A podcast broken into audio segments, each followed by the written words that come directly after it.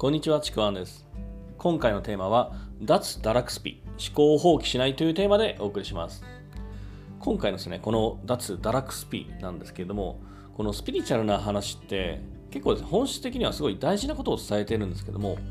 でもですね、なんかこう、表面的な部分とか、自分の都合の良いとこだけこう切り取りがちなんですね。で、そういうふうに都合の良いところが切り取ってると、もう本当にですね、何の意味もない、こう、ただの現実逃避の思考放棄でしかないんですよね。で、本当に現実の足元を見ずに、なんかお空の上の方ばっか見てると、何かですね、もう、なんだろう、もう自分も何もない、ただ意識はもう何かでかいのに任せたっていうふうにこう思考放棄して、そして現実逃避した、もうただのですね、ふわふわっとしたお花畑の妄想の世界とね、まっしぐらに行っちゃうんですよね。で、こういうふうにお花の束畑の妄想の世界にまっしぐらに行ってる人は、本人にですね、自覚があんまりないんですね。むしろですね、みんなこの世界を知らないだけなのとか、この素晴らしい世界を知らないのはもったいない、夫婦みたいなね、そんな風にですね、あの、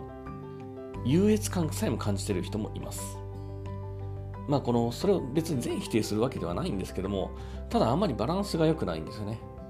で、こういう世界に入り込みすぎてる人に限って、現実の状況がかなりボロボロだったりしますするするんですよね。家族関係とかも人間関係とかも経済的な関係とかもいろんなことが結構ボロボロだったりします。なんかこうすごいバランスが取れてないんですよね。で、しっかりとスピの世界も現実の世界もバランスが取れてる人ってのはもうスピの世界も現実の世界もしっかりと確立されてるんですよね。順調なんですよ。もしそうじゃなくて何かこうそっちの世界ばっか見てるとこれやっぱり危険だなっていうふうに思います。でもこう、なんでしょう、自己啓発とかスピに出会いたての頃って、結構最初はですね、お花畑方向に行っちゃうんですよね。僕もあの会社員の頃、やっぱそうだったんですよね。で、まあ、このですね、脱堕落スピっていう、まあ、今回からですね、こういう名前をつけて始めたシリーズにしようかなと思ってるんですけども、あのー僕もですね、まあ、会社員の時に自己啓発とかスピにやっぱ興味を持ったんですね。ここから人生変えていこうって思った時に、このスピのこうフレーズって、何かこう魅力的なんですね。自己啓発もそうですけども。でやっぱりこのスピーチャーに出会いたての頃って、そういうなんかキャッチフレーズ的なもの、表面的な都合の良い部分だけを切り取って、なんかね、本質のところにね、全然目がいかないんですよね。あ、これすごい、こんなんなるんだっていうとこばっか、結果の方にばっかり目が目がいって、本当の本質目がいかないんですよ。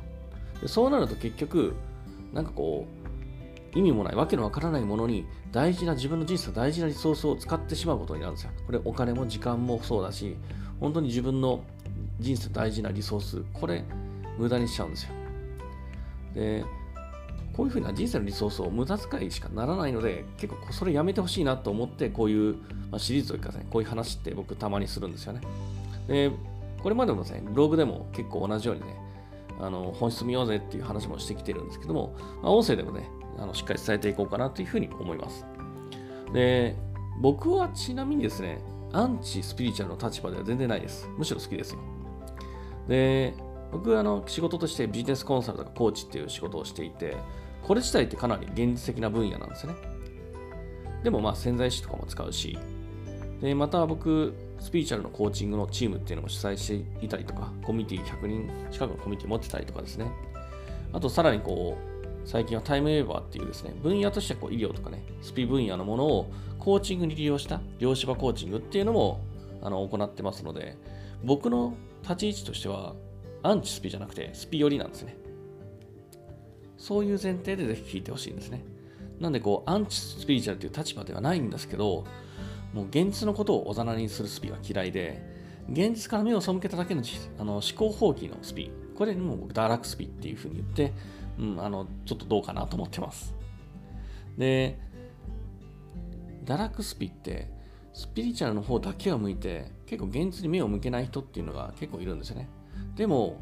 この現実とスピって同じ位置にあるんです同じ世界にあるんですよね。だから、現実的なことにしっかりと目を向けつつ、スピの本質の部分を捉えればですね、現実とリンクしてバランスよくですね、人生って思い面白いほどに変化するし、自分でコントロールできるようになるんですよ。だからこう、スピーだけで現実逃避してるだけでもなくて、またですね、スピリチュアルをただただ怪しいと遠ざけているっていうのでもなく、両方のいいバランスを持った、